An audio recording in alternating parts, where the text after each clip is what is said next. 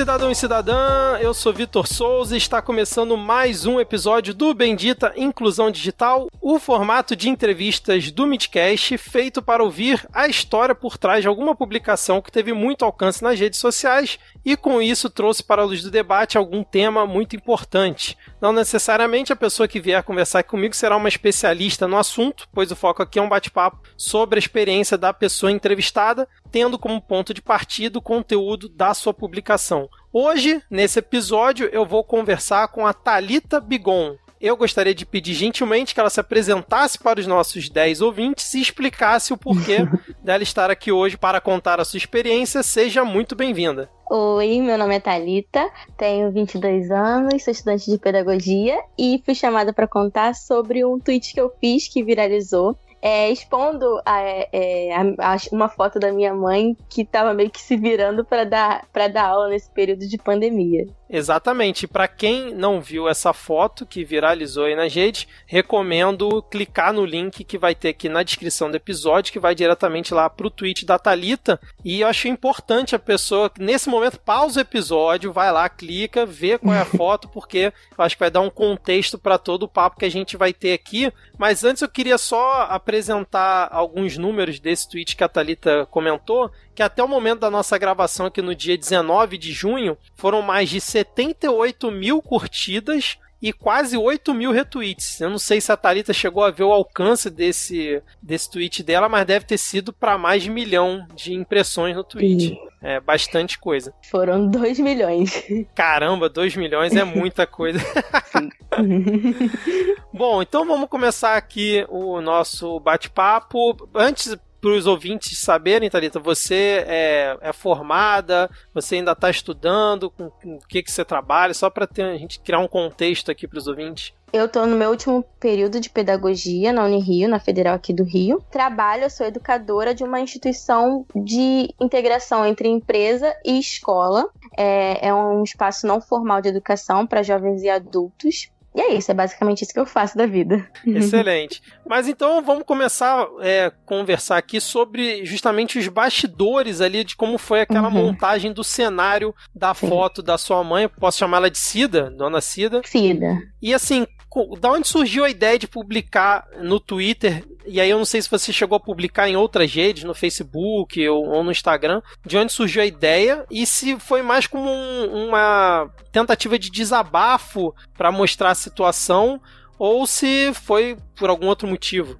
Então, é, eu, eu fui só no Twitter mesmo. Eu não levo meu Twitter a sério. É 100% dedicado a, a desabafo, a falar besteira mesmo. E aí, essa foto foi tirada num domingo em que uma, uma das coordenadoras da escola dela pediu pra, pra gente filmar ela lendo a prova pros alunos, explicando a prova pros alunos. E aí eu peguei o celular e tava filmando nas costas dela. Eu me apoiei nas, nas costas dela e comecei a filmar, só que deu tudo errado. e aí deu muito errado. Aí ela falou assim: Eu tenho um pau de selfie, será que te ajudou? Eu falei: Vou ter que ficar com o braço erguido por muito tempo e vai continuar dando errado.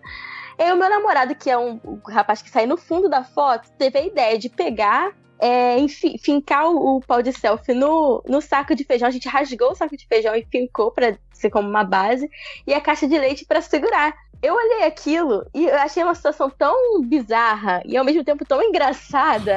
eu vou tirar foto disso para registrar esse momento da minha mãe, do meu namorado, da minha família, o que, o que se tornou, porque meu irmão também tá passando por esse perrengue. Eu tirei aliás, que, desculpa, Thalita, aliás, quem é seu irmão pro ouvinte? Ah, meu irmão é, é João Bigon, mais conhecido como tio João Bigon no Twitter. Olha aí, ouvinte, olha só, hein? e aí foi isso, eu tirei a foto e postei mas assim, eu não sabia que ia gerar esse tanto de, de, de visualização, de curtida, de retweet. Não, não sabia, não imaginei a repercussão, sabe? Era só mesmo para desabafar, porque eu tô vendo a minha mãe passando por uma tensão, se virando nos 30 mesmo, para conseguir dar, manter as aulas dela. E é isso, aí eu, eu puxei somente por isso, porque achei engraçado e meio, meio assustador também. Sim. Não, você comentou que você rasgou o saco de feijão. Eu não tinha reparado. Agora que você falou, vim ver a foto aqui de novo, eu não tinha reparado nesse detalhe detalhe que o tá saco rasgado. de feijão tava rasgado, cara. Olha só, muito tá bom. Rasgado. Mas eu vi aqui que, por exemplo, você agora tá com 3.210 seguidores. Você ganhou muito seguidor uhum. depois dessa, desse tweet? Olha, eu ganhei mais de 200 seguidores. Mais de 200. Olha só, cara, é um bom número, hein? Bom número mesmo. Acho que, acho que bem mais de 200. Eu, se eu não me engano, eu tava com 2.800 seguidores, mais ou menos. Olha só. Acho que foi isso.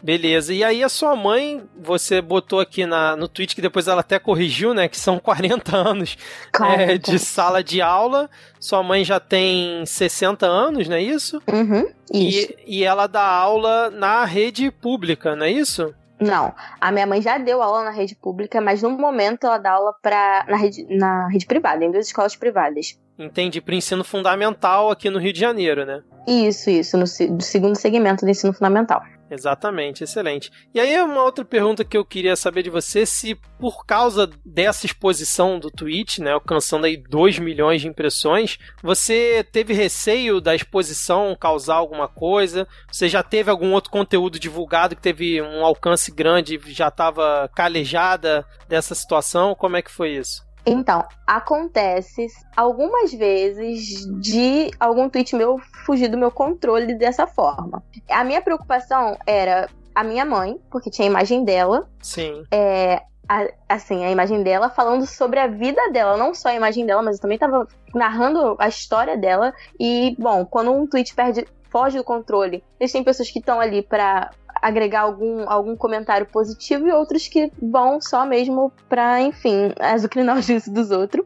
E a mi- minha outra questão era a minha exposição, porque eu também sou educadora, sou educadora de adolescente, então eu morri de medo de vir aluno meu e revirar as minhas redes. Meu Twitter eu tenho, sei lá, desde meus 14 anos, então Eita. pode ter um- uma infinidade de coisas minhas ali que eu, talvez eu não queira que meus alunos vejam Sim. sabe? Então eu tive essas duas preocupações. Também em relação à questão é, profissional dela. Porque da mesma forma que vieram vários alunos dela nos comentários dizendo, ah, ela já foi minha professora, que não sei o quê. Eu pensei, bom, uma diretora de escola, de uma das escolas que ela trabalha, vendo isso, pode ser que não veja, assim, é, de bom grado, com bons olhos, do tipo, eu não tá dizendo que a escola não oferece os recursos necessários para que ela faça a aula, para que ela dê a aula. Então assim, Sim. eu fiquei com medo disso. E em um determinado momento, inclusive, eu tranquei a minha conta. Hum, Eu falei, não, quer saber? Vou destrancar. É, destranquei e deixei acontecer. mas você trancou quando o negócio já tava bombando. Já tava, já tinha passado de 10 mil. Aí eu tranquei. Sim. Aí, conversando com ela, ela mesma disse que não ligava. Eu fui lá e destranquei. Falei, tudo bem, então. Era, era isso que eu ia perguntar, o que que, como que ela se sentiu, né? Mas já que ela não ligava, de boa, né? Então Isso. Não teve, isso. não teve tanto problema. E aí, por exemplo, é, a como é que foi a repercussão também por trás do tweet, né? Porque o que tá ali na timeline, as pessoas Uhum. comentando, se estão agredindo, elogiando e você respondendo, tá todo mundo vendo. Mas por trás ali, você recebeu é, mensagens tipo via DM, relatando alguma outra experiência ou te atacando pelo que você falou, que a gente vai comentar mais à frente o, o decorrer do, do seu Uhum. da sua thread? Como é que foi isso? Então, felizmente ninguém me atacou. Eu recebi re- uma infinidade de DM, sim, mas de gente contando, de outros filhos de professores contando sobre o, o processo também que tava passando com a mãe, com o pai, com algum parente. Legal. É, gente pedindo é, é, dicas de como fazer essa, essa montagem aí com, com o feijão e o leite. Eu vi. Teve gente perguntando aonde eu comprei o pau de selfie, mas achando que era um super mecanismo. Eu, cara, eu comprei no trem em 2016, sabe? Na verdade, quem comprou foi a minha mãe no trem em 2016. Mas foi isso. Por DM, ninguém veio é, é, me ofender, nem nada, não. Graças a Deus. Que bom, que bom. E aí, por exemplo, eu vi que rolou até uma entrevista da sua mãe pro Yahoo Notícias, né? Contando é, os bastidores também é, desse tweet. Foi até uma reportagem do João Conrado Knape, acho que é isso. Foi publicado no dia 11 de junho. Vai ter link na descrição aqui também. E como é que foi essa experiência? Tua mãe curtiu dar entrevista para um portal de notícias? Como é que foi esse, essa ponte aí que eles fizeram e tal? Como é que você Olha, pode descrever foram- isso? Desculpe interromper. Foram duas entrevistas, foram, foi uma pro Yahoo e outra pra época. Olha, aí? não vi essa da época. Sim, pra época. A primeira pessoa que entrou em contato comigo foi o menino da época, que eu não lembro exatamente o nome dele. Mas, assim, é, eu falei assim, gente, será que isso é fake? E aí comecei a buscar a vida do garoto. Eu falei, mãe, tem uma pessoa que tá querendo fazer é, uma, uma entrevista com a senhora. Não sei como vai funcionar. Não sei se é um jornalista mesmo. Mas eu tô buscando a vida dele aqui na internet. Parece que ele é jornalista sim. Vi algumas matérias com o nome dele e tudo mais. E aí ela ficou com medo. Aí, tipo, isso foi acho que de manhã, um, à noite veio o João Conrado e falou também que queria. E aí ele já tinha um perfil verificado e tudo mais. Eu falei, tudo bem, se ela aceitar falar com o menino de mais cedo, com certeza com esse ela, também vai aceitar. Uhum. E aí acabou que ela, com muito medo, aceitou. E aí bateu um papo, os dois ligaram no mesmo dia, bateram um papo, pediram fotos dela lecionando desde o início e tal. E ainda assim ela ficou com medo de ser fake. E aí ela, ah, mas foi uma conversa muito boa, são muito simpáticos, não sei o quê. No dia seguinte, logo pela manhã, os dois já tinham mandado a matéria, que já tinha saído. Mostrei para ela, só que ela tava com o celular ruim, não conseguiu ler. Nisso, antes dela ler tudo mais, eu postei no meu Facebook e marquei ela. E no Facebook ela é muito mais popular do que no Twitter. Uhum. Então, os alunos começaram a mandar mensagem, adicionar, ligar, os professores começaram a ligar para ela. E aí ela, meu Deus, eu não acredito, eu tô famosa, que não sei o quê. os números que eu falei pra ela, mãe, foram 80 mil curtidas, não era fama. As ligações é. dos professores, sim. Não, isso que é legal, né? O tweet passou por 2 milhões de timeline, né? 2 milhões de timeline. Sim.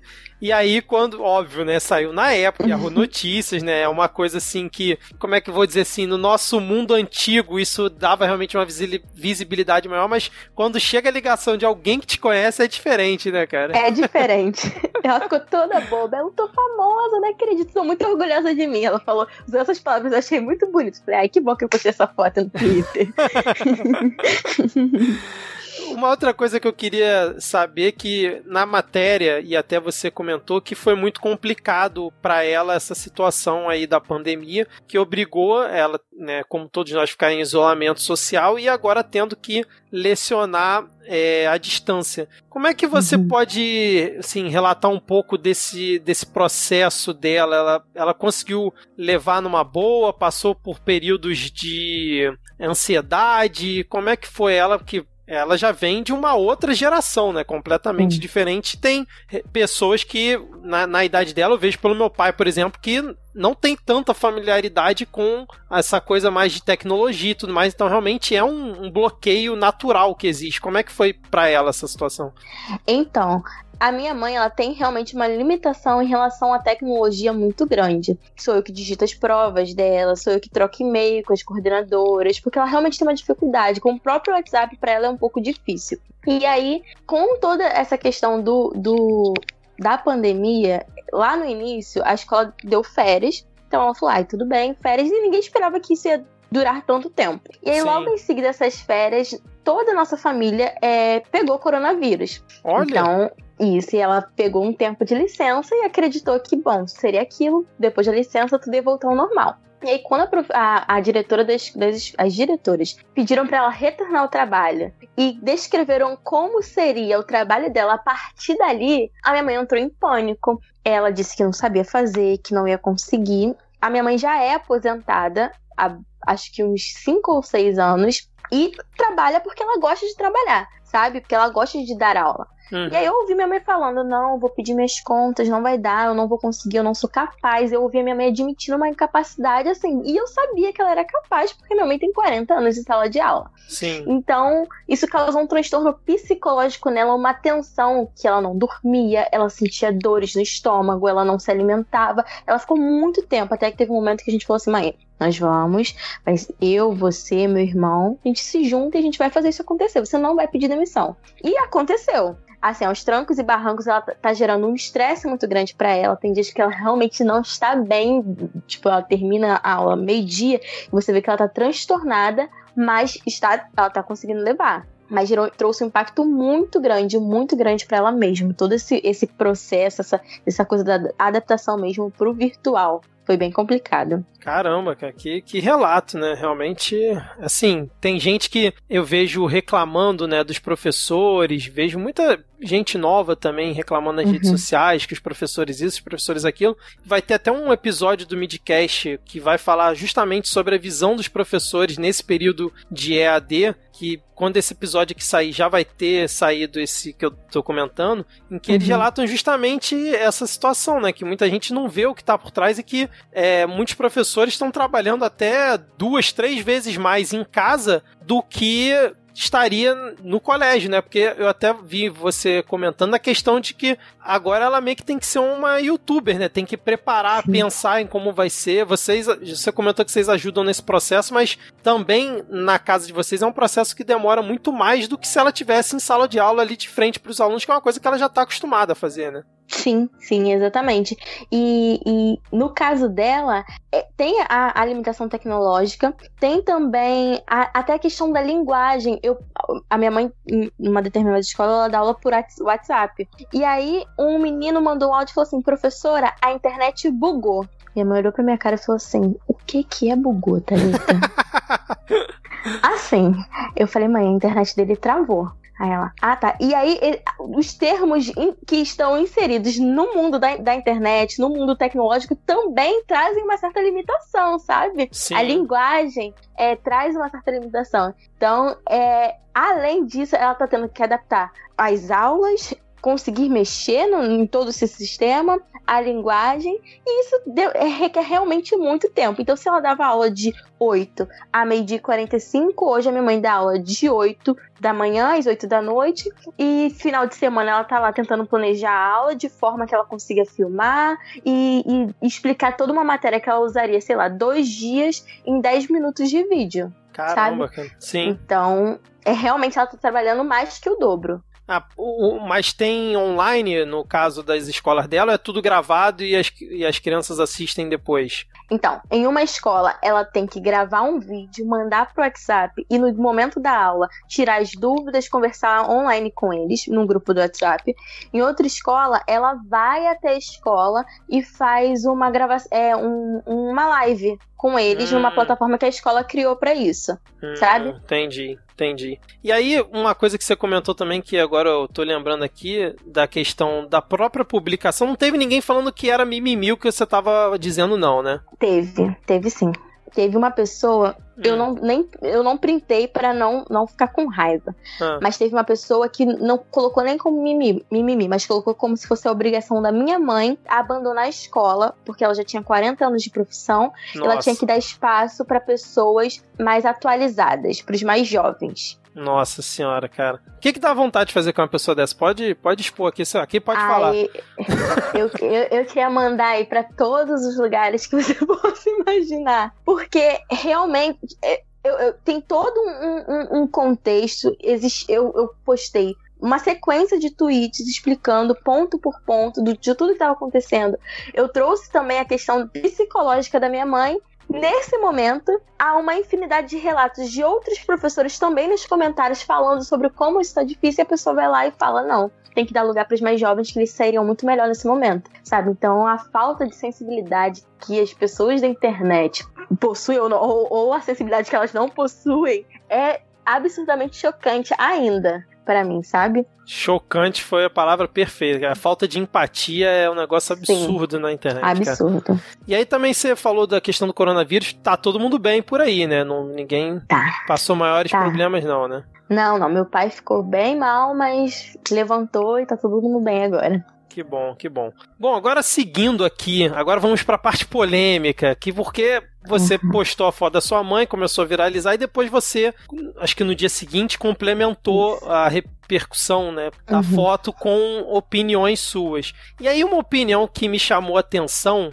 e aí eu queria que você se puder explicar melhor até para quem uhum. acompanhou, acompanhou a repercussão da foto, quando você disse assim: "EAD não tinha nem que existir". Aí a minha pergunta para você é: você realmente acha que o EAD de forma alguma não tinha que existir, já que o EAD como é, forma de ensino é uma coisa que foi estudada, programada, geralmente tem plataforma específica para isso, é Sim. é estudada a forma como ele é feito, ou esse EAD, que até no nosso episódio do Midcast, as professoras que lá participaram falaram que é o é, ensino emergencial à distância. Você é contra o EAD de uma forma geral, ou esse emergencial que está rolando agora na pandemia? Eu sempre fui contra a, a educação à distância é, antes da pandemia e agora com a pandemia eu reforço que ela, ela não tinha que existir. Nem antes, nem depois. Eu não concordo com a educação à distância. Mas ela quais, quais são, quais são os motivos? Quais, são, quais seriam os motivos? Então, a, a educação. Nós temos a educação à distância prevista no, no ensino médio, né? Ou para educação de jovens e adultos. E temos do ensino superior. Esse tipo de, de, de, de como eu posso dizer, de educação mesmo, esse, esse, esse, tipo de forma de ensinar é meio que enxuga os currículos, que já não são lá essas coisas, e entregam um diploma para uma pessoa que ela não vai estar 100% preparada, tanto para o mercado, tanto quanto uma pessoa que faz uma, uma educação presencial, sabe? Uhum. Então, a minha questão com a educação à distância é justamente essa. Há, há um, um, a falta de contato de aluno com aluno, de estudante com estudante, de estudante com professor, meio que dá uma, uma, uma precarização do ensino de uma forma absurda e acaba ficando é, meio que né, desproporcional. Mas há uma disparidade muito grande do estudante que fez EAD e do estudante que faz uma, uma formação presencial. Sim. Entende? Então, nesse sentido, eu sou contra, é, principalmente porque as instituições que mais ganham com a educação à distância são as instituições privadas. Uhum. Então, eu realmente não, não, não consigo concordar com isso. Eu, eu vejo realmente como uma precarização do, do ensino e dos currículos. Entendi. Mas, por exemplo, você acha isso só para a questão de ensino médio ou para o ensino superior também, né? É ensino médio e superior. Mas, por exemplo, esses cursos online, o Udemy, a Lura, uhum ou uma pós-graduação, você também discorda que existam esses tipos de, de ensinos à distância? Então, é, eu, eu não. Eu posso dizer que eu, eu também discordo das pós-graduações online, porque realmente não é, não é a mesma coisa, não é eu vejo, assim, sinceramente, eu vejo realmente como a forma de você pagar e receber um diploma. Eu não estou dizendo que não haja um conteúdo, que não haja um processo de aprendizagem ali, uhum. mas é, é um processo de aprendizagem precário, é um processo de aprendizagem que não é o mesmo e admito que existem benefícios principalmente para a população pobre e trabalhadora do ensino à distância, isso é óbvio, mas aí é Talita é, eu, eu acredito que deveria é, haver um tipo de. Vamos supor, o, supor não. O governo deveria proporcionar a possibilidade de uma pessoa que trabalha ou de uma pessoa que tem filho conseguir se formar numa educação presencial ou proporcionar uma educação à distância de qualidade, que não, não, não apresente nenhum tipo de diferença negativa à educação presencial, sabe? Sim, tipo, sei lá, uma vez no mês ou uma vez a cada semana a pessoa ter que ir presencialmente a algum lugar e complementar aquele estudo, alguma coisa desse a, tipo. Até existe, até existe. Se eu não me engano, algum, o CEDERJ aqui do Rio funciona dessa forma. Você precisa ir em alguns momentos para a faculdade para estudar e tudo mais. Mas o material didático que é fornecido por eles, por ele, não pelo CEDERJ, mas por outras, outras universidades sobretudo as particulares, é, não é o mesmo. A troca não é a mesma, o processo didático não é o mesmo. Você tem um público, normalmente de educação à distância, que é um público já de mais de 30 anos, e aí o processo deveria ser é, de uma forma que abraçasse mais aquelas pessoas para incluir no, no, no mundo acadêmico. Uhum. E acaba oferecendo assim: toma aqui o básico, você vai ficar com o básico, você vai terminar, você vai ter um diploma, e desse por satisfeito com isso, sabe? Entendi. E assim, tem essa questão também da que você falou das redes privadas, que é justamente onde o professor acaba ficando mais precarizado nessa situação do ensino à distância, né? Você consegue perceber uma, uma certa precarização nesse sentido, porque acaba que a remuneração não é a mesma do presencial, a carga de trabalho Sim. é diferente, realmente tem outras mazelas aí, né? Mas, mas, acho, mas acho que ficou, ficou bem esclarecido, porque é um ponto que me deixou na dúvida, porque Muitas pessoas veem prós, como você, muitas pessoas também veem contras nesse ensino à distância, mas é um debate muito amplo que a gente não vai entrar no mérito aqui, mas eu acho que ficou é, acho que bem esclarecido o seu ponto de vista em relação àquela afirmação que ficou meio assim, para encerrar um tweet, eu fiquei, caramba, não tinha que existir, vamos procurar entender melhor é, isso, então acho que ficou, ficou esclarecido. Agora, uma outra afirmação polêmica sua ali também foi quando você disse assim: não é para meter um educação por amor. O que, que você estava querendo dizer com essa frase aí? Porque o que acontece? Eu fiz o tweet como você falou, tem uma, uma diferença de um dia de um tweet para outra sequência de tweets. E aí, no tweet inicial, que foi com a foto da minha mãe e, e tudo mais, as pessoas estavam citando e falando essa, essa é a profissão mais linda que existe. Realmente, guerreiros, heróis, esses tinham que ser as pessoas mais bem pagas do Brasil. E, e trazendo todo aquele romance para uma coisa que não deveria ser romantizada, uhum. sabe? Para um processo que não deveria ser romantizada. E aí eu contei a história da minha mãe no, no, primeiro tweet, que foi falando sobre a idade, é, sobre que ela não, não conseguir se enxergar como, como outra coisa que não professora. E aí eu pensei, nossa, eu tô falando isso, as pessoas ainda assim vão ficar, meu Deus, que lindo, que coisa maravilhosa, que incrível. Eu só queria iniciar o tweet falando sobre a história da minha mãe para contar o que tá acontecendo com ela hoje. E eu falei, bom, é, é bom lembrar que é isso. Não é para falar que ela faz isso que é é por amor à educação, mas não, pra, não é para parar aqui, não é para terminar nesse, nossa, lecionar é tudo de bom. Estou contando as mil e uma maravilhas da sala de aula. Eu queria continuar falando sobre os perrengues que ela tá passando, os desdobramentos que estão acontecendo por ela ter escolhido se manter numa sala de aula, se manter no mundo da educação. E que não basta o amor. Ela ama a educação, mas o que ela está sofrendo hoje e o que um, um, todos os professores, que principalmente da rede pública ou de escolas é, é, particulares populares, estão passando hoje, eu acho que nem o amor paga sabe? Eu, eu, vejo muitos professores, principalmente nas escolas que minha mãe trabalha, que o meu irmão trabalha, que estão pedindo demissão porque o amor não sustenta isso. Uhum. E aí, quando eu botei, não é para falar sobre educação por amor, porque não vale, não, não é só sobre isso. É, nesse período de pandemia, minha mãe tá tendo que ir pra escola gravar live, ela tinha que estar tá trancada dentro de casa. Sim. Entende? Sim. Então era por isso. Entendi. É tipo a galera que fica romantizando quem precisa ficar no escritório até uma hora da manhã, né, cara? Sim. É falar, nossa, olha como é legal como essa pessoa né, se esforça pelo trabalho, pela causa e tudo mais. E, pô, não significa que seja uma coisa boa. Ó. Beleza, ela Sim. Tá se esforçando, tá buscando o seu melhor, mas não quer dizer que seja algo bom ter que ficar de 8 da manhã até 8 da noite direto trabalhando, né, cara? Pra poder é, repor uma situação emergencial enfim. E aí também nesse tweet, né, nessa sequência, você comentou, né? Só nós sabemos os perrengues que ela já passou. Você tem algum exemplo assim para comentar? Porque você botou no tweet pai filha da puta, diretor filha da puta, salário atrasado. Uhum. Aí você botou agradeço os comentários de guerreira, mas professor não tem que travar guerra. Você tem algum exemplo aí de perrengue que ela tenha passado para você contar? Bom, a minha mãe, ela, em determinado momento da nossa vida, ela foi a nossa única fonte de renda, a única fonte de renda da nossa família. E ela chegou a trabalhar por quatro meses sem receber um centavo de, uma das, de uma das escolas, não, da, da única escola que ela trabalhava. Isso eu e meu irmão éramos crianças. Então, esse é um perrengue. É, já teve casos de, de mãe, pai, mãe, pai de aluno ir para a porta da escola para bater na minha mãe. Nossa. Sabe?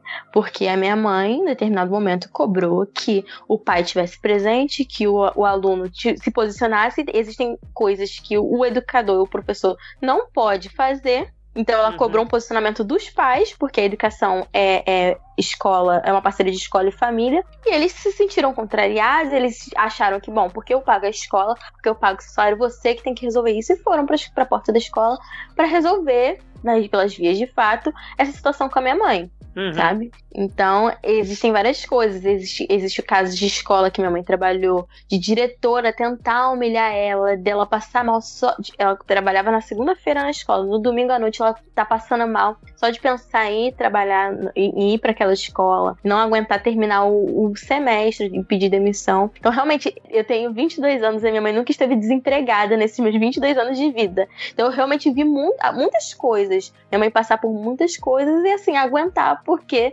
toda aquela situação da educação por amor sempre esteve é, na vida dela. Sim, sim, perfeito. E aí, nessa questão do por amor, você disse que está se formando em pedagogia e você escolheu essa profissão justamente pela sua mãe ser uma inspiração para você? Sim. Assim, sendo sincera, eu, o que eu queria fazer mesmo era ciência política. Uhum. E aí é, eu passei e tudo mais, não tive, não tive condições financeiras de me manter no curso, porque ser um curso integral. E ela falou, filha, vamos para educação. E eu falei, então tá, vamos para ciências sociais, porque eu gostava mesmo da ideia de dar aula, mas de início ela foi contra, porque ela falou: Poxa, uma família inteira de professores, vocês não vão ter dinheiro. Ela mesma falou isso, sabe? Sim. É. Eu falei: Então tá. Fui pra pensei em ciências sociais, foi na, no período da reforma do ensino médio, ela me atentou quanto a isso. Falei: Então tá vou ficar na pedagogia. E aí por ali eu fiquei, pensei em fazer, já, já cursando, pensei em ir para empresarial, mas com, com o tempo, com a troca com a minha mãe, com a troca com o meu irmão, com a troca na própria faculdade, eu falei, é aqui que eu quero ficar mesmo, eu gosto disso, não tem como fugir, não. E aí foi isso. Mas, mas assim, hoje a minha maior inspiração é realmente Dona Cida. Que legal, muito legal ouvir isso, cara. Realmente. E aí, tipo, você tem algum comentário a fazer? Porque a gente tá falando, você falou de, ciências sociais e tudo mais, e a gente tá uhum. vivendo num momento aqui do Brasil complicado não só pela pandemia, mas pelo governo que a gente tem, né? Então, como a base de ouvintes do Midcast é, não gosta muito do que o governo vem fazendo, principalmente por conta do Midcast político, se você quiser comentar alguma coisa sobre o momento que a gente tá passando aqui, porque eu acho legal ponto, assim, colocar é, como referência porque a gente está no meio de uma pandemia. Esse episódio está sendo gravado no meio de uma pandemia, mas a pessoa pode ouvir daqui a dois anos, três anos, Sim. sei lá. Então, como é que você está vendo esse momento agora, principalmente em relação ao governo? Se quiser xingar o Paulo Guedes, o Pandemito, o Weintraub, pode ficar à vontade. Eu queria ter uma percepção também sua. Cara, então, quando eu fiz esse tweet, eu fiquei com muito medo das palavras que eu iria usar, porque toda vez que eu faço um, algum tipo de crítica ao governo, há, há uma enxurrada de ódio pra cima de mim, e eu já tive que, que, desativar minha conta por uns dias por conta disso. E aí, quando eu coloquei assim, 27 anos em sala de aula pra porra de um vírus transformar a professora nisso aqui, eu queria falar pra a, a porra de um vírus e um presidente responsável. Uhum. Mas, ou um presidente genocida. Mas eu decidi não falar sobre a presidência, não, decidi não falar sobre o governo justamente por isso. E aí, quando, seguindo para a questão do EAD, para a questão, inclusive, do EAD durante a pandemia, eu, eu enxergo, e aí eu, quando eu falo sobre a, é, ser contra a EAD, inclusive nesse momento, muitas pessoas já vêm me perguntando, ou pessoas citaram o tweet falaram: tá, se não for EAD, o que, eu vou fazer nesse momento? Eu vejo como mais uma forma de fazer a manutenção das desigualdades sabe? Então, nós temos um, nós tínhamos um ministro da educação que dizia que o ENEM não era para trazer de redução de desigualdades, e sim para botar quem era bom o suficiente para dentro da, das faculdades. Ele bom, ele tá fazendo, seguindo a risca direitinho a ideia dele. Porque nós temos uma população que nem todo mundo tem internet, nem todo mundo tem celular, e como que vai se formar? O Enem não foi cancelado, é, não foi cancelado, ele foi adiado. Então nós vamos ter Enem, nós temos cidades, é, estados, desculpa, que suspenderam o ano letivo, que não tem nem educa é, educação remota, né? Uhum. E outros estados, por sua vez, que estão seguindo, que estão tocando com, com videoaula. Existem escolas privadas que estão tocando suas aulas. E um Enem que está para acontecer. E como vai ser isso? Quem são as pessoas que estão fora disso? Quem são as pessoas que não estão conseguindo estudar, que não estão conseguindo acesso a isso? Então, tem muito é, é uma, uma, um dedinho do, do nosso querido, o nosso maldito é, presidente e muito da, do, do, que ele, na verdade, do projeto que é esse governo para a exclusão mesmo de pobres, de pretos, é, da, da, das universidades públicas ou privadas também, do ensino superior, sabe? Então, Sim ser contra a EAD lá antes da pandemia e ser contra a EAD agora também é, é, é pensar nessa questão da desigualdade e ir contra esse, esse Bolsonaro infernal. aqui, aqui, a gente costuma chamar ele de pandemito. Pandemito, ótimo. Agora eu só vou usar esse nome. Agora, uma, uma última pergunta aqui. Você que já está trabalhando na área e está se formando em pedagogia agora, você tem esperança que as próximas gerações, ou até essas que estão agora passando por isso, principalmente, por exemplo, do público-alvo que é a sua mãe da aula, elas vão entender melhor essas questões de relacionamento entre professores e alunos no pós-pandemia, ou você não tem muita esperança disso? Olha, é, é porque são contextos e contextos, sabem? É, principalmente só pelo meu tweet mesmo. Eu vi gente é, super falando. Nossa, vocês precisam entender os professores que não sei o quê, ao mesmo tempo que eu vi jovens é, comentando, não fazem mais que obrigação. Eu preciso uhum. ter aula assim. Então eu não sei se, se isso pode estreitar de alguma forma o relacionamento é, de professor-aluno, ou se simplesmente vai se manter a mesma coisa, porque infelizmente não. Porque querendo ou não, adolescente é adolescente. Então, talvez fique um pouco difícil de, de, compreender até esse processo. Talvez eles consigam entender daqui a muito tempo tudo isso que tá rolando e já vai ser, tipo, tempo bastante para não ter valorizado agora, sabe? O, o por exemplo, o, o retorno das atividades. É complicado, cara, mas enfim, vamos ver o que, que vai acontecer. Mas é como você falou, né? É, depende do contexto, é bem complexo. Um país que tá usando do jeitinho brasileiro para resolver uma pandemia, não dá para também esperar muita consciência das pessoas depois disso, né? Tá abrindo tudo com mil pessoas morrendo por dia, fica, fica realmente complicado, cara. Sobretudo da, da população periférica, da população pobre, que realmente tá sendo alienada de uma forma grotesca para que, bom, não, não vou usar máscara, eu vou me aglomerar mesmo aqui na minha cidade. É, é isso, eu sou responsável por fazer as compras no sábado e você passa por, pelas praças e está cheio de adolescentes, está cheio uhum. de gente sem máscara, brincando, andando de patins, tomando picolé, como se a vida tivesse normal. Como Exatamente. se nada tivesse acontecendo. Aí tá puxado mesmo. Eu tenho alguns conhecidos e um amigo do trabalho que mora aí e fala: Cara, aqui parece que não tá rolando nada, tá de boa. Okay. E o prefeito também ajudou bastante para isso, né? Nossa, sim. Ele, é. ele, já, eu acho que ele, inclusive, já reabriu tudo. Então, realmente, é isso. É, é bem complicado culpar as pessoas, sabe? É, né? Até, assim, não passando pano, é porque a população daqui é a mesma que tá tendo que sair todos os dias para trabalhar, todos os dias tá pegando trem lotado, um ônibus lotado. Eu pergunto, se eles podem fazer isso a semana toda, por que, que no final de semana eles não vão poder sair também? Eu acho que, que é algo a se pensar. Eu não tô dizendo que é justificável, mas pode ser que, que seja algo que passe na cabeça dessas pessoas, sabe? É, bom, eu, eu não, não, corro risco ou não ponho a vida de ninguém em risco se eu tenho que sair todos os dias, ficar numa lata de sardinha que é o trem, que é o BRT, por que, que, no final de semana eu não posso ir pra praça tomar um picolé com a minha criança que tá infernizando a minha mente? Então. Sim, com, é, com é certeza. Algo, é, é, o que eu, é o que eu tento justificar é quando eu vejo essas pessoas apesar da raiva. Porque é, tenta ver pelo lado bom da coisa, né, cara? Sim.